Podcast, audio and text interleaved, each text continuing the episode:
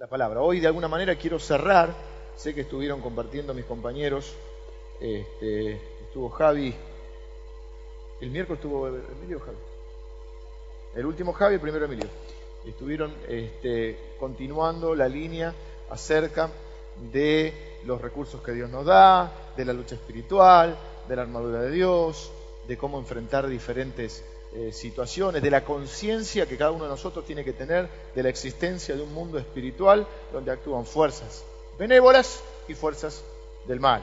Y que nosotros, nos guste o no, estamos en el medio del baile. Así que si estamos en el baile, mejor bailemos. ¿eh?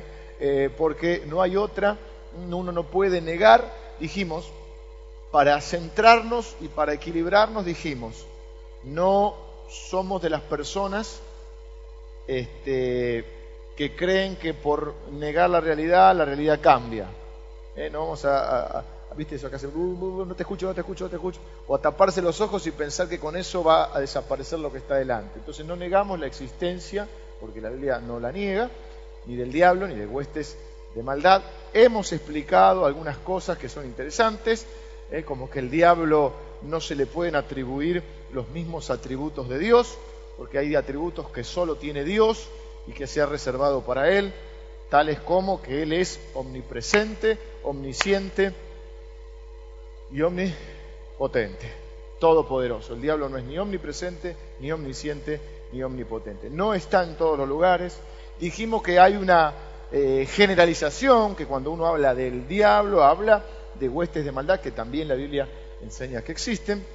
Así que no negamos la existencia, somos conscientes de, la existencia. No tenemos miedo, no estamos impresionados por el diablo porque estamos impresionados de Dios. Somos conscientes del diablo y de las fuerzas del mal, somos conscientes de esta lucha espiritual, pero no estamos atemorizados. Tampoco estamos, eh, ni negando esta realidad, ni sobredimensionando esta realidad, que es las personas este, que predican más o enseñan más o hablan más del diablo que de Dios y que están centradas este, en hablar solamente un tema que es interesante, que puede ser apasionante, como es la, lucha espiritual. Uno tiene que ser balanceado. A vos te gusta comer, a mí que me gusta comer, sé yo, milanesa con papa frita y dos huevos fritos a caballo y, el colesterol 10 puntos, pero no puedo comer todos los días milanesa con papa frita. Bueno, aquellos que estamos, tenemos la responsabilidad de enseñar al pueblo de Dios, tenemos que darle a la gente, o sea, a ustedes, una dieta balanceada. El problema es cuando una iglesia se desbalancea y solo habla de uno o de dos temas, normalmente los preferidos del pastor. Todos tenemos temas, los pastores, que nos pueden gustar más, que disfrutamos más, que nos identificamos más y que nos sale mejor enseñarlo. Son temas donde nos sentimos más seguros. En mi caso podría ser la prosperidad, podría ser este, algunos temas evangelísticos, la gracia de Dios, diferentes temas que la misericordia y la gracia de Dios son temas muy fundamentales. Hay temas sobre los cuales nos gusta la fe, pero tenemos que poder dar una dieta balanceada. Dijo Pablo que él no rehusó enseñarles todo el consejo de Dios. Y tenemos que enseñarte todo el consejo de Dios. Este tema de la lucha espiritual no es mi tema que más me apasiona, pero sí es cierto que tenemos que, esto que decíamos, no estar este, obsesionados, pero tampoco ser inconscientes de esto. Hoy voy a hablar, como cerrando esta, esta serie, de quizá uno de los pasajes donde podemos ver bien plasmada esta lucha espiritual, cara a cara. ¿eh? No cara a cara espero verle, como decía el viejo himno, sino cara a cara, el Señor enfrentándose con el mismo diablo. Y ese no era, como algunos dicen, el diablo está, me persigue el diablo. El diablo no está, no sos tan importante. Mira, se tiene que andar peleando con Billy Graham, con Luis Palá. No va a estar todo el día atrás tuyo. El diablo me ocupó el estacionamiento. Y fui al jumbo, iba a entrar y el diablo metió la... Teníamos un picnic y llovió, el diablo metió la cola. El diablo no estaba pendiente del picnic de nosotros. Tiene cosas más importantes que hacer. Ahora, hemos explicado que cuando decimos diablo hay una generalización. Que la gente habla del diablo como hablando del mal. Eso sí es entendido. Sin embargo, en este pasaje que vamos a ver, no es una generalización, es el diablo en persona. Satanás, Lucifer, ¿cómo más le dicen? Belcebú, el acusador, el padre de mentira. Mandinga, Mandinga no era también. Cosa Mandinga no era, Mandinga, el Sata. Bueno, Lucas capítulo 4, cara a cara se enfrenta el Señor con el diablo antes de empezar su ministerio.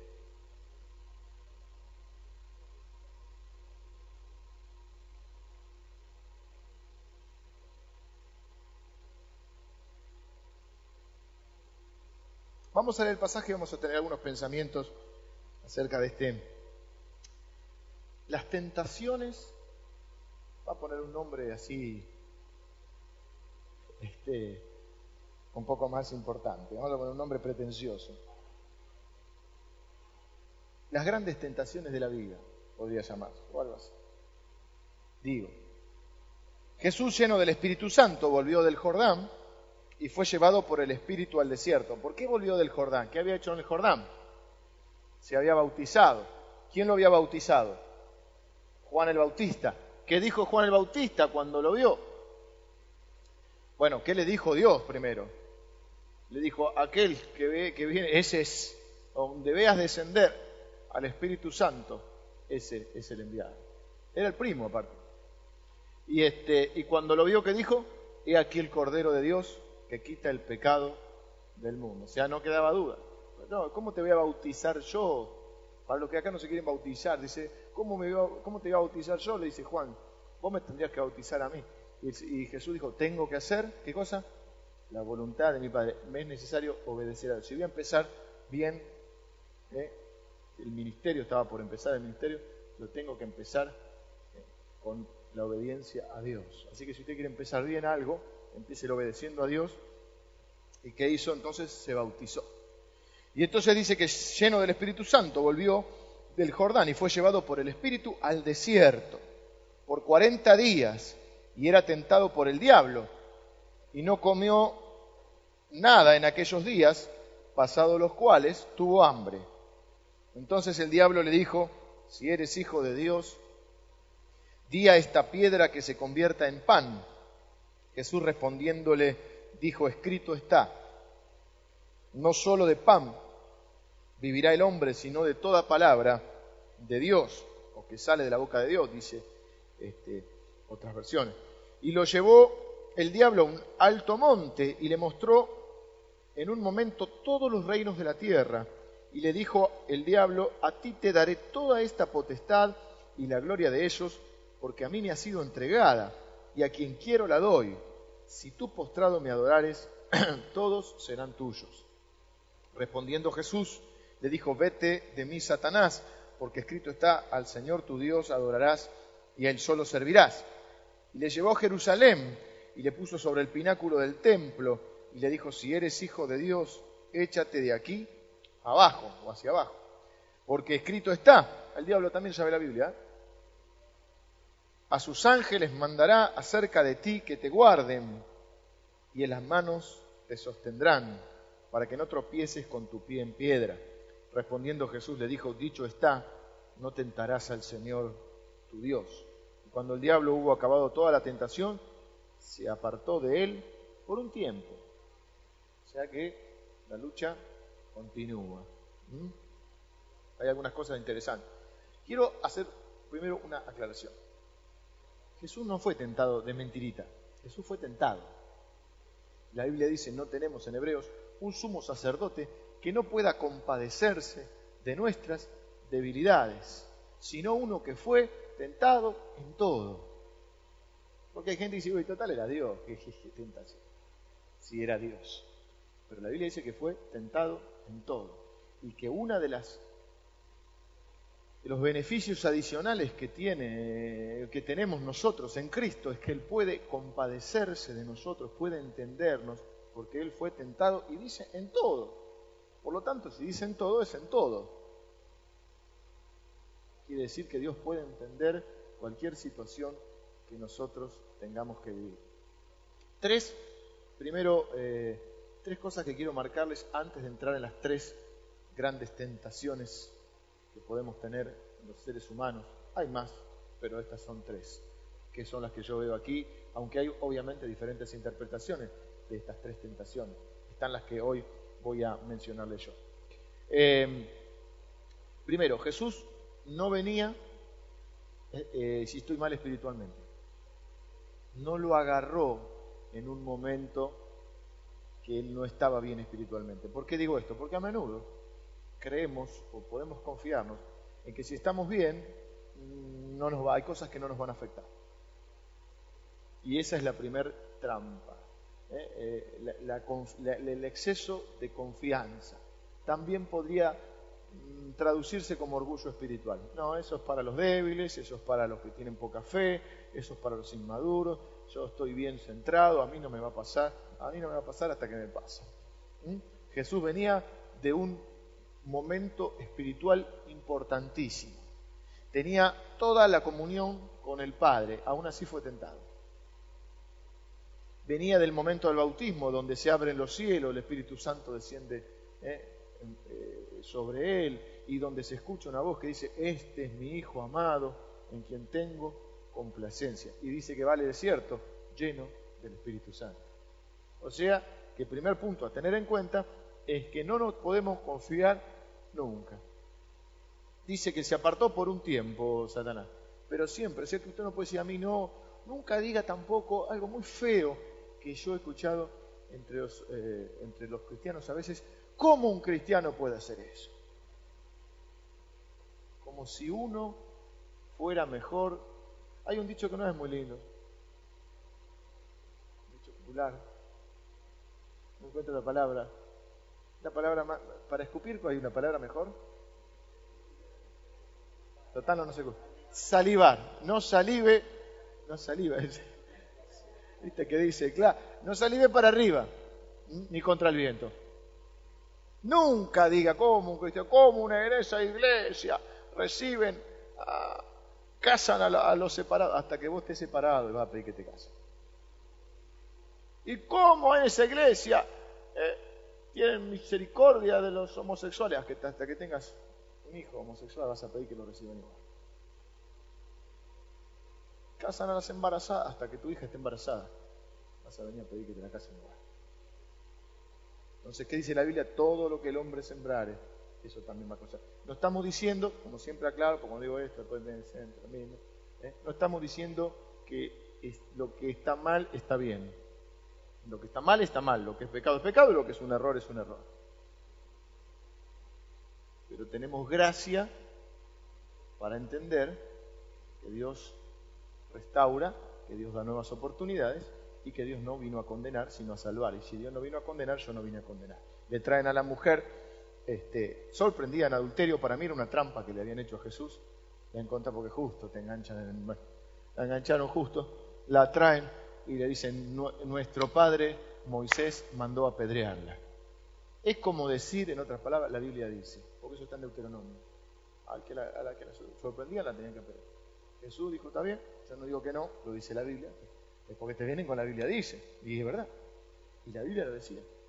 Jesús, que bueno, por eso era Jesús, dice, no hay ningún problema, que esté libre de pecado, que proceda. Pero normalmente nosotros pedimos justicia. Cuando sentimos que una injusticia se comete con nosotros, pedimos justicia. Y Dios, que se haga justicia. Si Dios hace justicia, no queda nadie acá. Porque la paga del pecado es muerte. ¿Quién no tiene pecado? Tire la primera piedrita. Entonces, vienen, muchos que vienen acá a pedir la cabeza de... A mí, a mí ya no, porque ya algunos ya me conocen. Ahora hay algunos que te Me venían a pedir la cabeza de alguien. Queremos la en una bandeja. Sangre, quiero sangre. Acá no. Porque si Dios hace justicia, se nosotros nos, nos duelen las injusticias. A mí también, ¿eh? eh justicia, Señor. Que descienda fuego del cielo. Claro, pedimos justicia cuando la injusticia se comete contra nosotros. Pero cuando la injusticia nos beneficia, gloria a Dios. ¿no? Entonces encontrás un billete de 100 pesos y decís, Gloria a Dios, no tenía para, y testimonio, no tenía para comer y encontré el billete de 100 pesos. Alguien lo perdió. Injusticia, porque él trabajó por ese billete. Bueno, todo esto viene, no sé, ¿a dónde estábamos?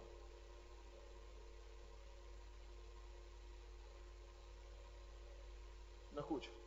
Encima de que estoy desmemoriado, no escucho. Estoy... La tentación te agarra cuando estás bien. Y cuando estás bien tenés que cuidarte del orgullo espiritual, de mirar a los otros y creer que los otros son menos que vos. Y a veces Dios, mira lo que voy a decir, permite algunos tropiezos en tu vida para que te, porque seguramente primero vas a salir más enamorado de Dios. Esto no es para que salgamos todos. ¿Se entiende? Primero vas a salir más enamorado, más apasionado por Él. Segundo vas a tener una gracia y una misericordia que antes no tenías. Y a mí me parece. Eh, leí en el campamento, yo soy, que a mí me, veo libros, me meto un rato, y había una, pequeña repisa con libros viejos, aparte los chicos habían puesto el hábito de que de 10 a 10 y media de la mañana todos tienen que leer, porque leer es muy importante porque vos capitalizás la experiencia diaria que volcó en un libro, años tal vez, y vos en un rato lo puedes leer. Y un libro, había, me gusta leer libros viejos, encontré, había, había unos libros de 1920, y había uno que decía la ortodoxia bíblica sin misericordia es la cosa más fea del mundo. Y lo decía, no sé, un, un nombre así de, importante. Me encantó. La ortodoxia bíblica sin misericordia es la cosa más fea del mundo. Es cuando vos agarrás la Biblia y la querés usar, esta es grande, linda, para darle en la cabeza a alguien. Se me mojó en la playa, esta quedó media media. Es la de batalla. Entonces, ojo con el orgullo espiritual. Porque uno, por dos cosas. Primero porque te confías y dices, a mí no me va a pasar. Pedro diciendo, yo estoy en ataque de fe, le corto la oreja al otro, yo no, todos te van a negar, yo no te voy a negar, pero yo no soy como esto. Cuando vos tenés orgullo espiritual, vos decís, yo no soy como esto. Y entonces yo sé lo que dice, ¿cómo un cristiano puede hacer esto? De la misma manera que vos podés hacer otra cosa.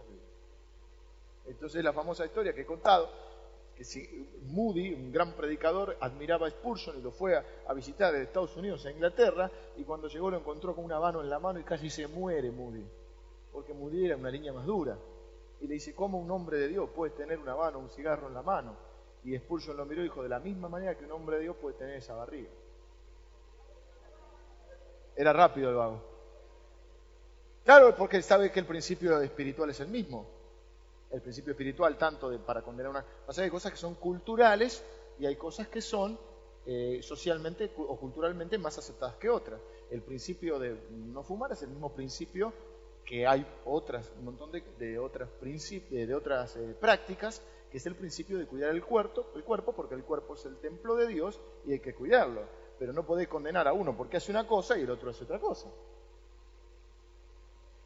Entonces nadie puede arrogarse el derecho a condenar a otro. Uno tiene una dificultad, otro tiene otra dificultad, uno lucha con unas cosas, otro tiene otras luchas, cada uno tiene sus debilidades, y como dice el tango, cada cual tiene sus penas y nosotros las tenemos. Nadie está exento. Si Jesús fue tentado, todos podemos ser tentados. Así que nunca nadie puede, primero confiarse, y nunca nadie puede, tendría que ser muy, los hay, pero bueno, no debería ser, nadie cree poder tener el derecho de tomar una, levantar la primera piedra, que a veces no lo hace literalmente, pero lo hace con la lengua. Cuando habla mal de otro, cuando dice, ¿cómo este puede hacer esto? De la misma manera que vos, querido, haces otras cosas. Lo que pasa es que socialmente hay algunas cosas que están más permitidas que otras. Me estoy derivando porque uno se va siempre al tema que, por ahí este, siente que es necesario, no solo en esta iglesia, sino marcar como algo distintivo de esta iglesia y también marcar algo que uno ve este, en, nuestra, en los tiempos que corren. Este, hay cosas que socialmente son un poquito más aceptadas si nosotros humanamente tendríamos que elegir un pastor y nos ponen entre Saúl y David, yo pienso que la mayoría, si no está advertido de algunas cosas, elegiría a Saúl. Porque Saúl, que podemos decir, es un poquito rebelde, un poquito orgulloso, poquito mentiroso también. Pero de David tenemos que es un poquito asesino, o sea, más fuerte, un poquito adúltero, Sin embargo, Dios lo eligió a David y dijo que era un varón conforme a su corazón. ¿Y qué? Porque Dios este, no le importaba eso, no, porque de hecho sufrió las consecuencias de David de eso, sino porque se arrepintió. Y Saúl se murió tan empecinado que no se arrepintió. Y dice la Biblia, como pecado de adivinación es la rebelión. Y, Saúl es un rebelde. Bueno, sigo porque si no se nos va el tiempo. Eh, así que ese primer detalle que quiero ver. Segundo detalle que quiero ver, normalmente puede la tentación, eh, dice el dicho, la necesidad tiene cara de hereje. Y a veces la tentación está relacionada con alguna necesidad. Por eso después vamos a ver la importancia que tiene, y la vamos a ver específicamente en la primera tentación, la fe y la confianza en Dios. Porque él dice que estaba con hambre, 40 días, sin comer. Y dice, pasado los cuales tuvo hambre. ¿Y qué hizo el diablo? ¿A dónde lo fue a atacar? ¿A dónde estaba la debilidad? Y nosotros, cada uno de nosotros, debe conocer, no publicar, porque es un tema de cada uno. Yo no estoy de acuerdo con que cada uno tenga que andar, este, porque si no terminamos haciendo un, eh, una, no sé si una exaltación, pero una cosa así de las debilidades de cada uno, pero cada uno sabe cuáles son sus debilidades. Este, como dicen los centroamericanos, cada uno sabe por dónde liquea, o sea, por dónde, por dónde pierde, y algunos este, por un lado, otros por otros, y cada uno debe saber cuáles son sus debilidades, porque el diablo también las conoce. Y no te va a venir con algo que no te va a tentar. ¿Me entienden lo que quiero decir? Para no ser más ejemplificativo. Cada uno tiene cosas que son más, eh, que está más a merced de una tentación que otras. Hay que cuidarse de todas porque uno nunca sabe, pero hay algunas cosas que a uno lo pueden tentar más que otras. Y no son las mismas para todos. Hay algunas que son más comunes, en líneas generales por ahí son, nos abarcan más, son más abarcativas, y hay otras que son más específicas. Uno tiene un problema con una cosa, uno tiene vida con otra. Entonces, ¿cuál, ¿dónde fue que atacó? No atacó en cualquier lado. ¿Dónde atacó? En la debilidad que él tenía en ese momento. 40 días sin comer, de las piedras, parece que del desierto son medias redonditas, como las que teníamos antes acá en el, en el bar viejo. Y vos decís, la mirá y la veías como un pancito casero. Y ya viste como en el desierto, que ven, viste, está 40 días en el desierto, y dijo, convertílas en pan. Y ya la miró con cara de pan. Si fue tentado es porque tenía, este, que fue tentado en serio, o sea, porque podía caber alguna posibilidad, por lo menos este, en la mente del diablo, de, que Jesús, no se olviden que Jesús era 100% hombre, pero era 100%, era 100 Dios, pero era 100% hombre. Algo difícil de entender. Y la tercera cosa que quiero decir, antes de entrar a la primera tentación, entonces, número uno, no te confíes, porque este, aunque estés bien espiritualmente, tenés que cuidarte. Pienso además que el diablo, si es medianamente inteligente, no sé si me está oyendo, no creo que ande por acá, este, ven un miércoles. Está mirando la tele, ¿no? Está mirando intruso. Este, no creo que se vaya, eh, se, fuera a detener en alguien, pienso que por ahí podría este, intentar hacer caer a aquellos están bien espiritualmente y que pueden representar este, alguna amenaza para el mal, porque están siendo de bendición para otros. Entonces, eso es número uno. Número dos, fíjate, tenés que conocerte a ti mismo, porque es más fácil conocer a los demás que a uno mismo. Si no, Hagamos el ejercicio rápidamente. ¿Qué dijo Jesús? Jesús dijo, ustedes a los otros le sacan la ficha en un instante. Pero tiene un lado ciego, como el espejito del auto, viste que hay una parte que no. Tiene un lado ciego que no se lo ve. Dijo, ustedes son capaces de ver la paja en el ojo ajeno. Tienen una vista, pero tienen una viga. Porque yo estaba viendo una viga con el Emilio porque estábamos viendo ahí, ni siquiera era una viga, era un tablón, una viga. Y una viga acá metida en el ojo y no la ven.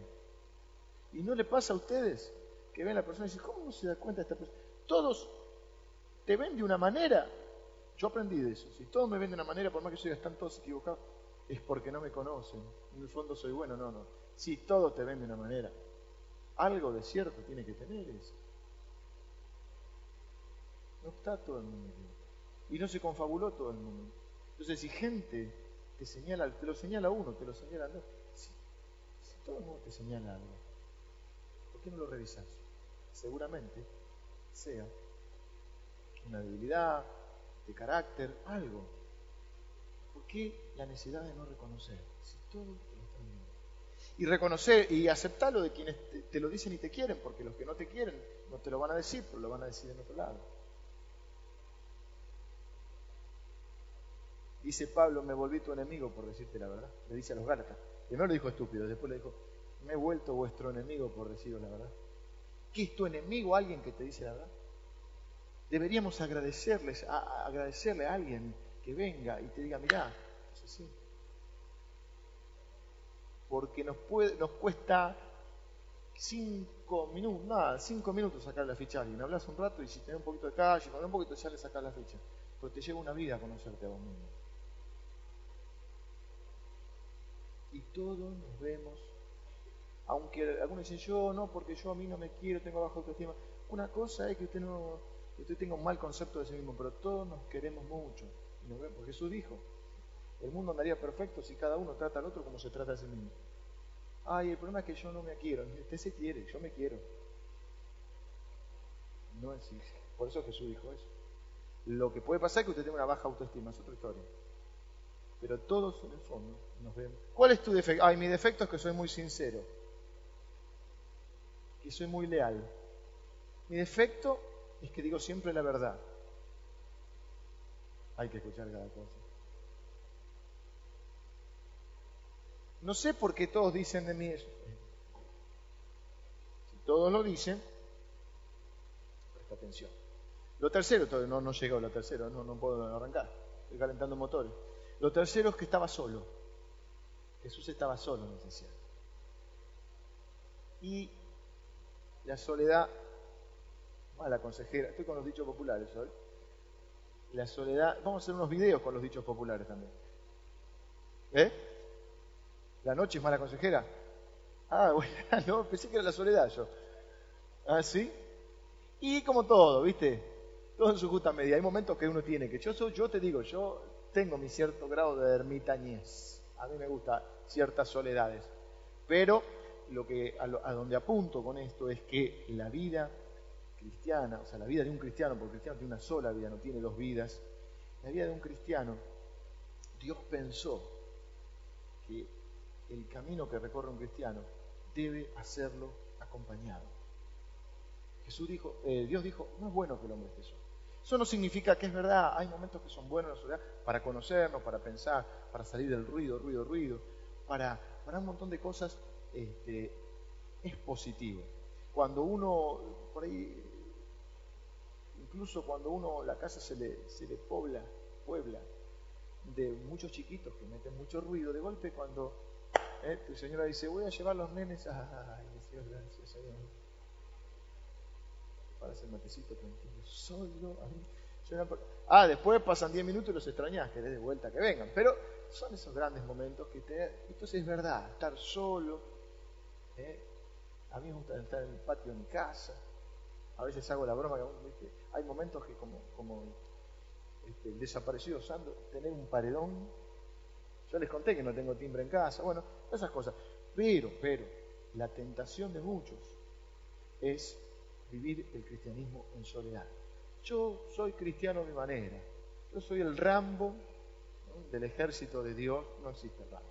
Porque la autoridad, dice que el diablo, la autoridad Dios la dio a la iglesia. Y dice que las puertas del Hades no prevalecerán contra mi iglesia. Es un tema que alguna vez vamos a hablar. Jesús dijo, ¿eh? sobre esta piedra edificaré mi vida y mi, mi, iglesia, mi iglesia. O sea que la iglesia es una idea de Dios.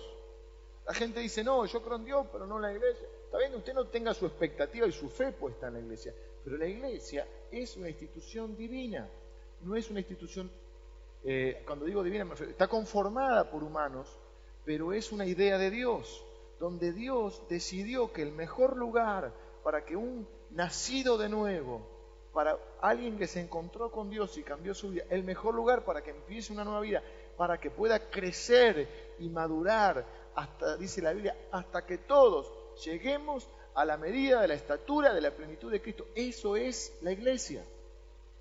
Con sus fallas, con sus defectos, así como la familia. Dios pensó que el mejor lugar para traer un niño al mundo era una familia. Que después el ser humano haya cometido errores. Que eso que se tenía que parecer al, cielo, porque cuando formó la familia dijo, hagamos eh, al hombre a nuestra, y hombre como género, no como, eh, no como hombre, como varón, sino al hombre como, como humano, porque al hombre y a la mujer creó, varón y hembra los creó. Hagamos al hombre a nuestra imagen y a nuestra semejanza. Cuando Dios quiso reflejar lo que pasaba en el cielo, formó una familia. Porque en el cielo, y dijo, hagamos a nuestra imagen y nuestra semejanza. Porque Dios tiene una familia en el cielo, la familia celestial y la familia de la fe que somos nosotros. Entonces, el mejor lugar que Dios pensó que podía mandar una criatura a este mundo es una familia. Los, humanos tenemos la, rara habilidad de transformar lo que se tendría que parecer al paraíso o al cielo en el infierno. Ese es un problema humano, lo mismo que en la iglesia, pero es una idea de Dios.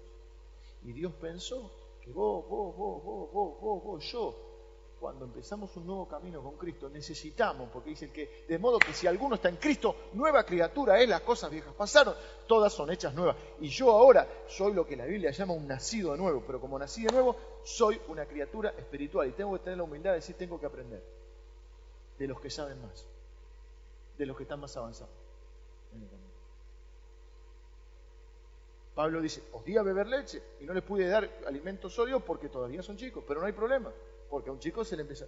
Entonces, ¿qué? Uno, eso, eso es una subestimación, ¿no? Es que todo lo que yo viví hasta ahora no sirve, no, sí sirve, pero hay principios del reino de Dios que tenés que aprender. Jesús decía, oíste que fue dicho, pero yo os digo. vas a encontrar que hay un montón de principios que Dios enseña que son contrarios a los que aprendiste durante un montón de años. Y que Pablo dice, tienen que renovar su entendimiento, su manera de ver las cosas. Y entonces, eso es lo que se refiere con el, tema de caminar en soledad.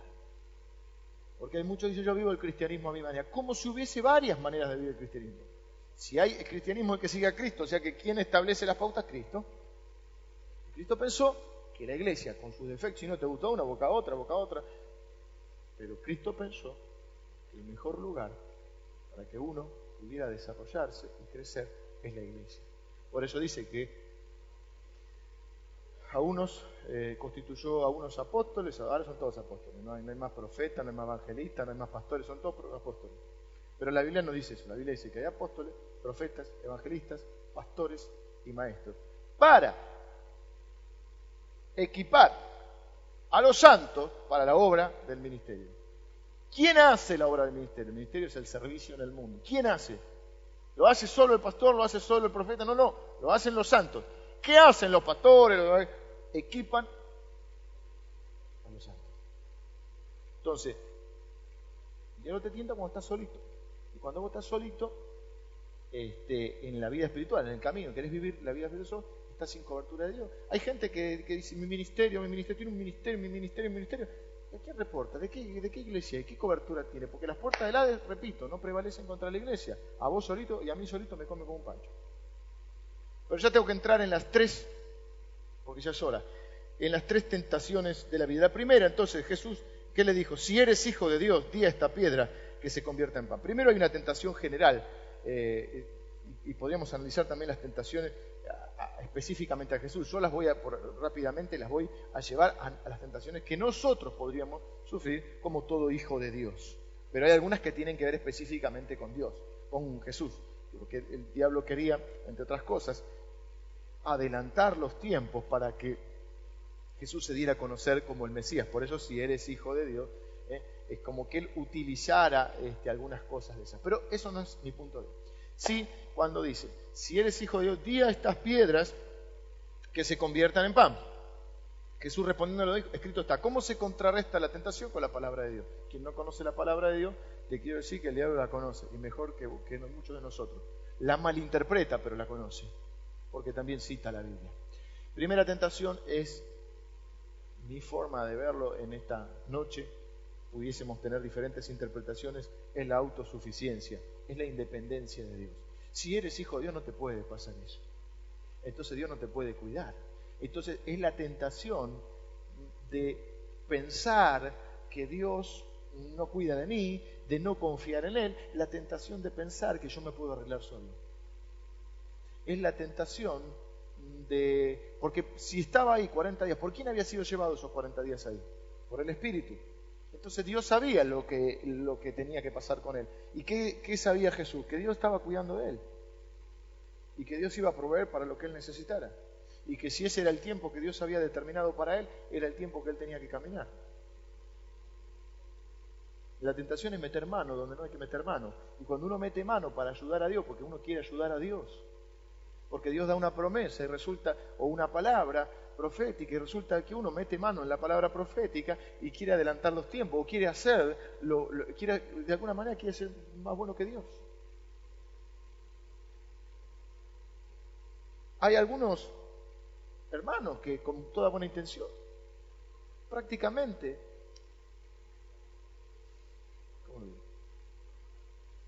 Me llama milagro lo que no es. Proclaman milagros que no son. Si no ocurrió un milagro acá, que sea un milagro en serio. ¿Por qué vamos a decir que es milagro lo que no es? Y antes me a la cabeza y ahora no me duele. Yo le veo milagro. Bueno, puede ser, puede ser, ¿eh? puede ser porque yo te puedo sacar hasta el dolor de cabeza. Pero me explico, o sea, si va a ocurrir un milagro, ¿para qué forzar? ¿Para qué este, querer ayudar a Dios? Yo he visto muchas veces que en, los testimonios, bueno, a veces se propicia eso también, ¿no? Se propicia, si Dios no necesita que yo le ayude, si Dios quiere hacer un milagro, lo va a hacer. ¿Para qué tengo que decir? A usted una buena vuelta estaba con este tema, si iba a poner un cartel que dijera, una iglesia si donde se ocurre milagro, ocurren en serio. Entonces se proclaman cosas, milagros que no son milagros. ¿Por qué? Porque lo queremos ayudar a Dios. Muchas veces Dios te da una palabra que se va a cumplir en su tiempo. Vos tenés que caminar esa palabra y hacer lo que tengas que hacer. Pero a veces querés hacer lo que le toca hacer a Dios. Y cuando el hombre mete la mano, mete la pata. Entonces la primera tentación es la autosuficiencia o la independencia de Dios. Que normalmente le puede pasar a los que tienen fe en Dios. Y creen que porque tienen fe en Dios ya está. Yo he escuchado muchas veces esto, dicho de una manera, dicho de otra más elegante.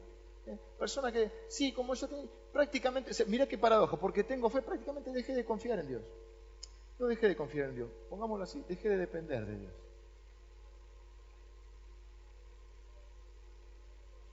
Y yo esto lo sé hacer, y yo lo puedo hacer, y entonces ¿para qué voy a orar si ya lo sé hacer? ¿Son varios o ¿Se entiende? Cuando vos pensás hacer las cosas sin depender de Dios. Porque total, ya sos maduro en la fe. Porque total, ya sabes. Y entonces querés meter mano donde no tenés que meter mano. Segunda tentación que veo. O sea, la primera entonces es la autosuficiencia.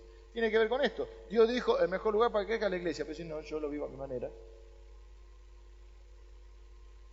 Yo no necesito a los hermanos todos miren, les dije a los chicos en el campamento, cuidado las influencias que vas a elegir. Es mentira que a nosotros, aún los que somos más grandes, creemos que no nos influencia nadie. Creemos que no, yo ya no. De chicos sí, por ahora no, me influencia, no te influencia nadie. ¿Por qué te crees que son tontos los que hacen la publicidad, que le pagan millones a Tiger Woods para que te diga que usa, bueno, a Tiger Woods que son desgracias? Porque acá es así, en el mundo es así, ¿viste? Un día te tienen allá, un día te tienen allá. Para que usara la Gillette no sé cuál era la que usaba. Estaba Messi, Roger Federer y Tiger Woods. ¿Qué puede saber Messi de la, afeitadora si no tiene barba, pobrecito? ¿No viste? Que no tiene barba. Yo creo que en vez del bigote se iba a afeitar el labio, pobre. ¿no?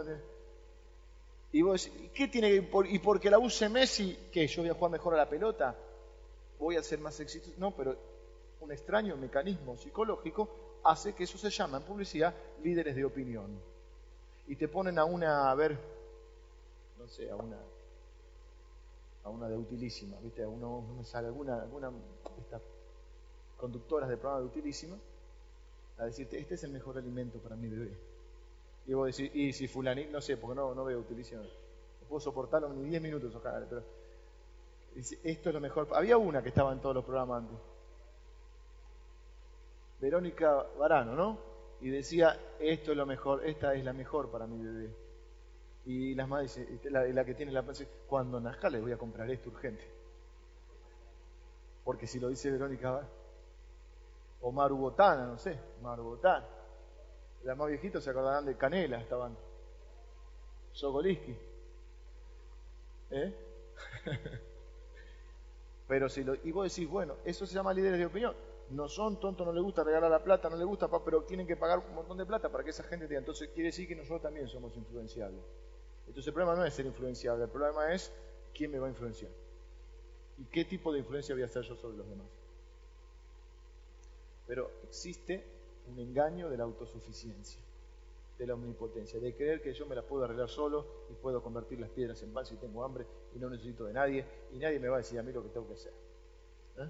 Segunda, y ya es más complicada, es la ambición. Porque le dijo, bueno, el Señor como contestó, no solo de pan, con, la palabra, no solo de pan vivirá el hombre, sino de toda palabra de Dios.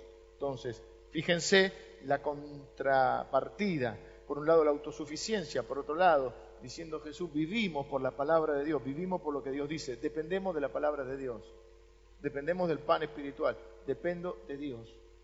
No hago, Jesús dijo, nada hago por mi cuenta, lo que veo hacer al Padre, eso hago.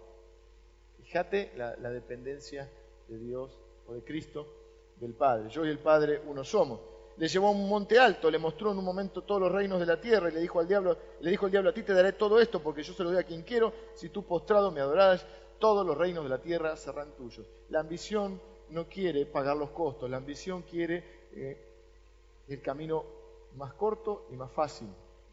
La ambición no quiere, este, quiere el resultado, pero no quiere el proceso.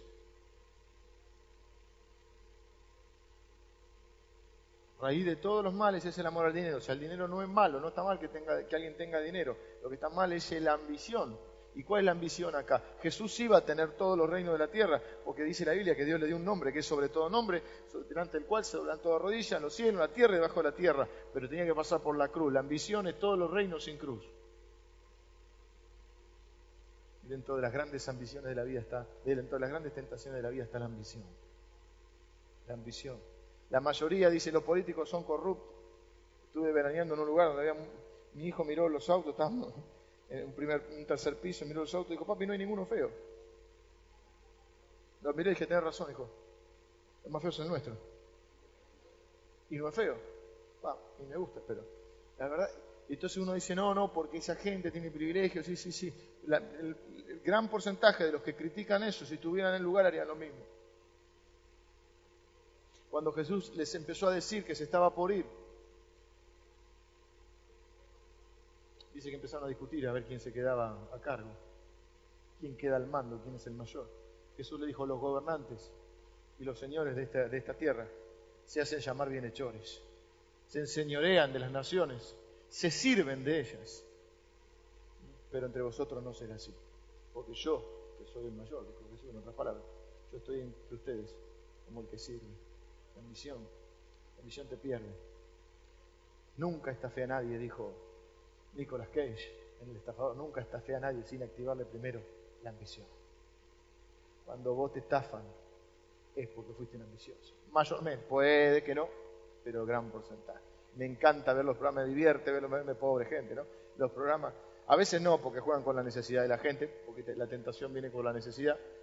Y cuando dice, no, se estafó y le golpean a la concesionaria, me iba a dar el auto, ¿y cuánto le iba a comprar? Un cero kilómetro, ¿cuánto le iba a comprar en 15 mil pesos? Y pa, ¿Cómo te van a vender un.? Vos quisiste ser más piola que el otro. Habrás pensado que, que la agencia necesitaba el dinero. Nosotros pagamos un departamento, 10 mil dólares. Decime dónde se compra un departamento por 10 mil dólares. Entonces, si vos hiciste eso, es que vos quisiste ser más vivo que el otro. Y eso es ambición. Es el camino corto. Y esa es la tentación. La tentación de, de, de los cristianos también pasa por eso. Queremos que Dios nos use, pero ¿quién quiere pagar el costo?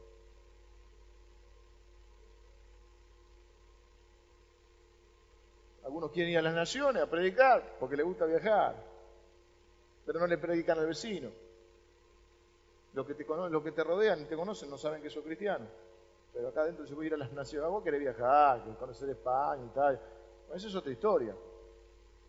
hacete comisario de a bordo, azafata, pero no voy a ser misionero.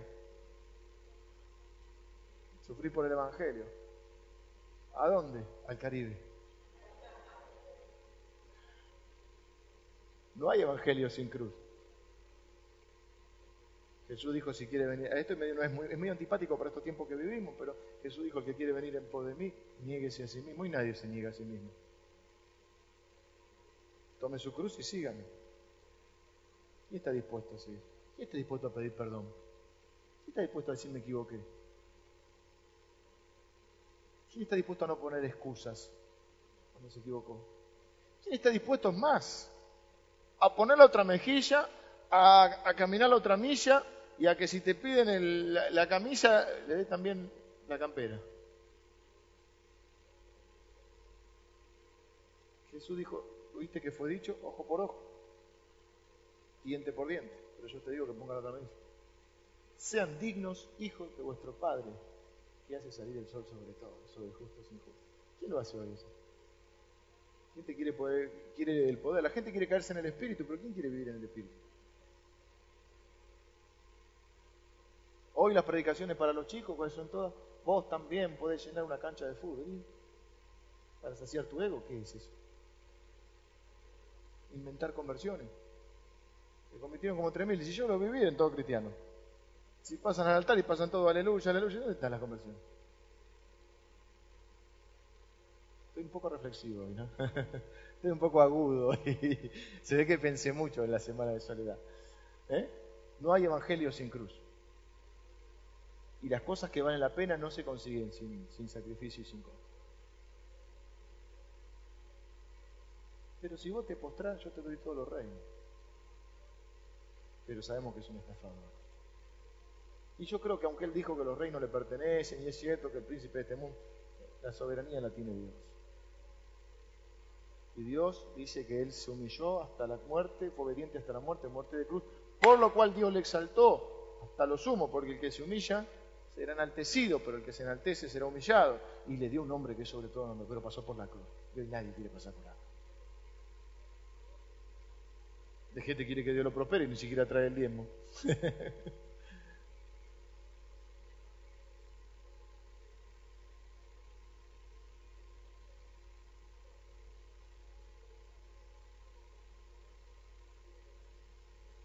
no quiero poner más ejemplos. La ambición, cuídense de la ambición. Jesús contestó, al Señor tu Dios adorarás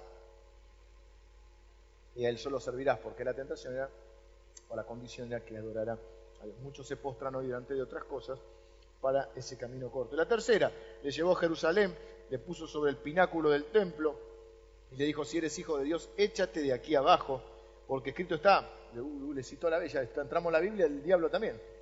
Es un salmo esto, ¿no? Me parece que es un salmo lo que dice ahí. A ver, ya te digo, 4.10. Sí, el Salmo 91. Eh, porque escrito está, sus ángeles mandará cerca de ti que te guarden y en las manos te sostendrán para que no, pies, no tropieces con tu pie en piedra, en piedra.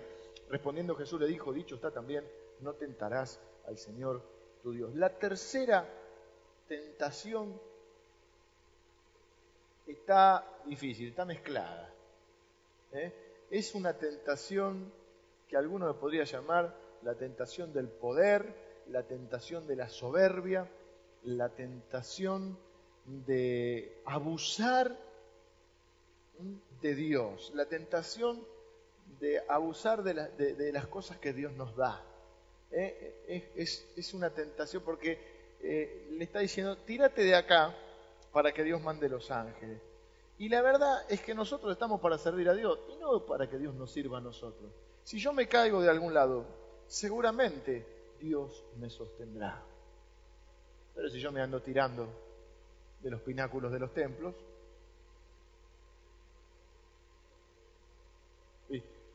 no tentarás al Señor tu Dios.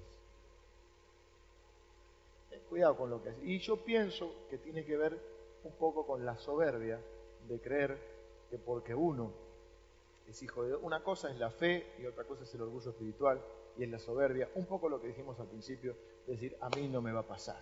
¿eh? Pero no te tires del pináculo, y Dios te tiene que andar mandando los ángeles a cada rato. ¿Solamente para qué? ¿Cuál era la tentación?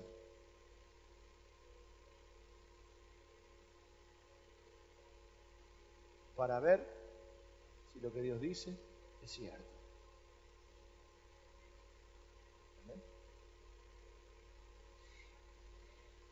Es una mezcla de soberbia, una mezcla de una incredulidad encubierta, porque decir, bueno, a ver si esto es verdad, y es andar queriendo probar a Dios o que Dios esté a disposición mía.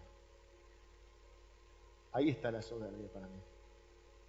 Porque Dios es mi socorro, Dios es nuestro amparo, nuestra fortaleza, nuestro pronto auxilio, pero Dios no es mi empleado, ni mi cadete, ni Dios tiene ni que hacer lo que yo digo cuando yo lo digo, porque si no me enojo. Y hay gente que funciona así con Dios. Ora por algo, no sé si Dios dice no, o no contesta, o se toma su tiempo y yo ya me enojo. Entonces Dios no es cierto, porque Dios tiene que estar al servicio mío. Y viene otro y dice, Dios no te contestó porque no tenés fe. Uno entiende menos que el otro. Ciegos, guías de ciegos. ¿eh? Dios es Dios. Pero yo no puedo andar tirándome del pináculo del té. Yo no puedo andar queriendo que Dios esté eh, bailando al compás mío. El que marca el ritmo es Dios. Con los chicos hablamos en el campamento, uno de los devocionales, dice la Biblia que caminó Enoch con Dios. No caminó Dios con Enoch. O sea, el que marca el paso es Dios. Y vos o caminás con Dios o caminás sin Dios. Pero Dios no tiene que caminar al compás tuyo. ¿Se entiende?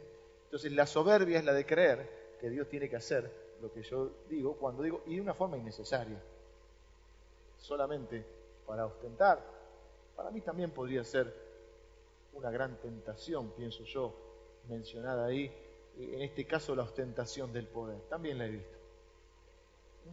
Y Jesús contestó, no tentarás al Señor tu Dios.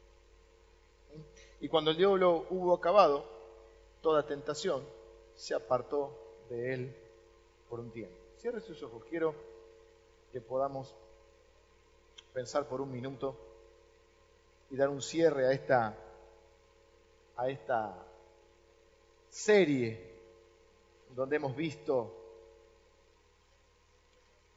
la realidad de la existencia de un mundo espiritual con fuerzas de Dios y fuerzas del mal, fuerzas del diablo, donde estamos inmersos, donde no podemos permanecer neutrales, donde estás de un lado o estás del otro,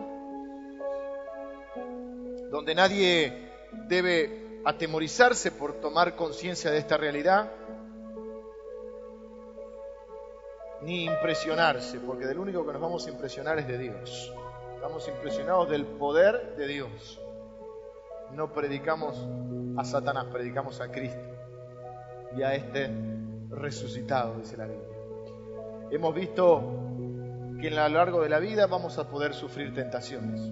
Es parte de esa lucha espiritual, donde el diablo quiere de alguna manera, como ya no te puede quitar la salvación, correrte del juego correrte de la batalla. Y como la iglesia, alguien dijo alguna vez, la iglesia es el único ejército que deja a sus soldados heridos tirados en la batalla. Esta iglesia pretende no hacerlo. Esta iglesia pretende recoger a los soldados heridos.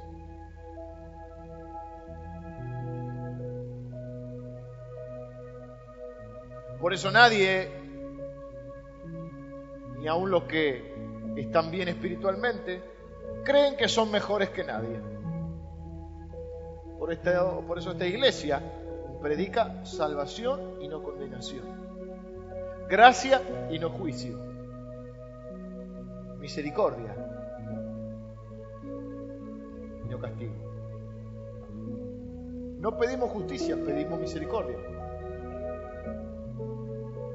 porque la gran injusticia que se cometió, la injusticia mayor que se convirtió, que se concretó, que se consumó en la historia de la humanidad, por esa gran injusticia del inocente pagando por los culpables, por los pecadores, es que usted y yo somos hijos de Dios. Dice la Biblia que Dios, al que no conoció pecado, a Cristo, Dios Nos vio como un pecador para poder mirarte a ti y a mí y vernos como sus hijos.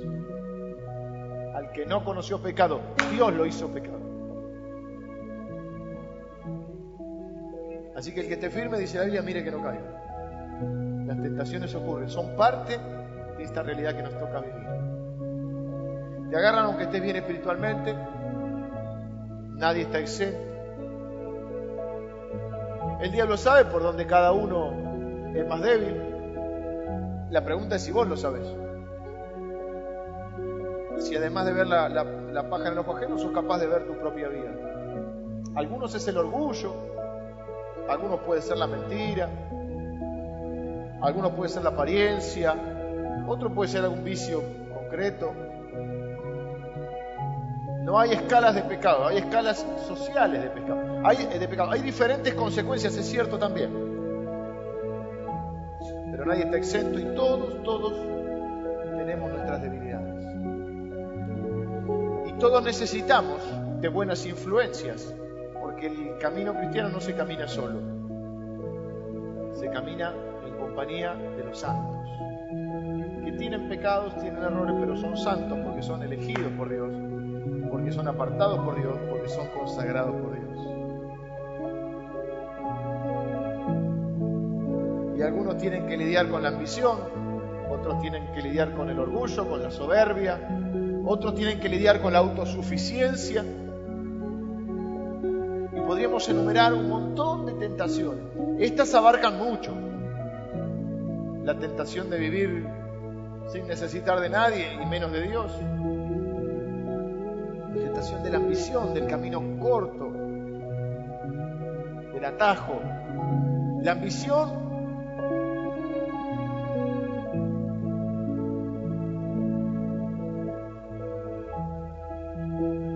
de lograr reconocimiento sin pasar por la cruz. Hoy es la tentación de la iglesia de hoy, de estos tiempos, un evangelio sin cruz, un evangelio hedonista, si te hace bien, un evangelio sin la otra mejilla, un evangelio sin la otra milla, un evangelio sin la capa. Dice la Biblia, y con esto quiero terminar, haya en ustedes el mismo sentir que hubo en Cristo Jesús, el cual, siendo en forma de Dios, no estimó el ser igual a Dios como cosa a que aferrarse, sino que se despojó a sí mismo.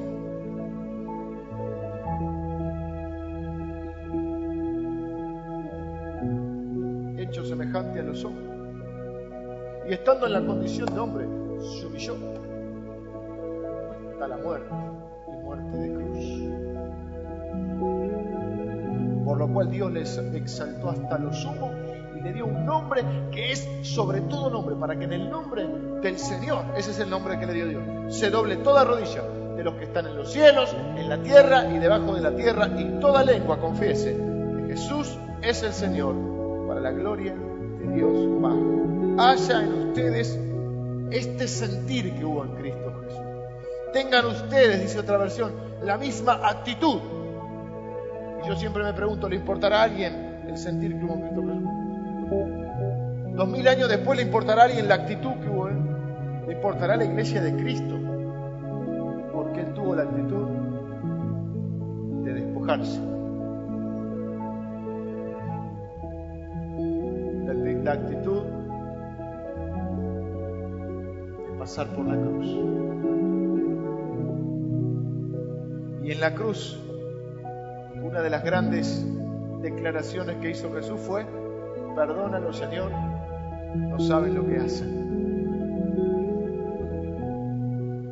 No pidió justicia, no pidió venganza, no pidió la cabeza de nadie. Dijo, perdónalo Señor, no saben.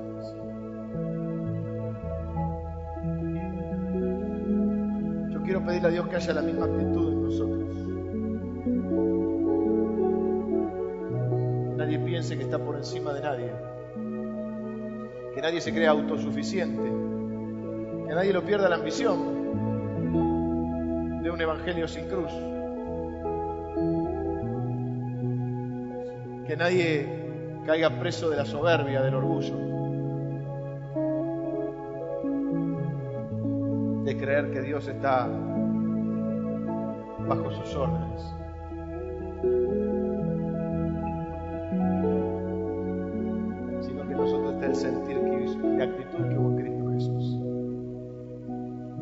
Una iglesia lo va a hacer.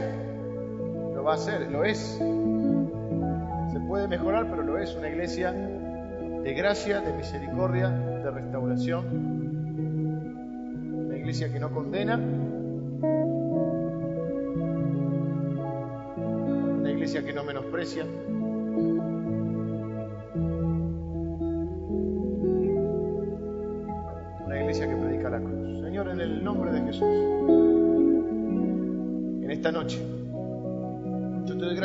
Palabra, que nos desafía, Señor, una vez más, una vez más, a tomar nuestra cruz. Señor, yo te doy gracias por que estoy seguro que está formando en cada uno de nosotros un corazón misericordioso, un corazón que pueda interpretar gracia y tu amor hacia las personas, sobre todo hacia los caídos. Señor, si muchas veces hemos sucumbido frente a las tentaciones, gracias por levantarnos, gracias por darnos nuevas oportunidades, gracias por perdonarnos, gracias por restaurarnos. Gracias porque hoy estamos acá para escuchar tu palabra. Gracias por ser un Dios que levanta a los caídos. Señor, yo te quiero pedir que en esta iglesia puedan hallar cabida todos los que necesitan otra oportunidad.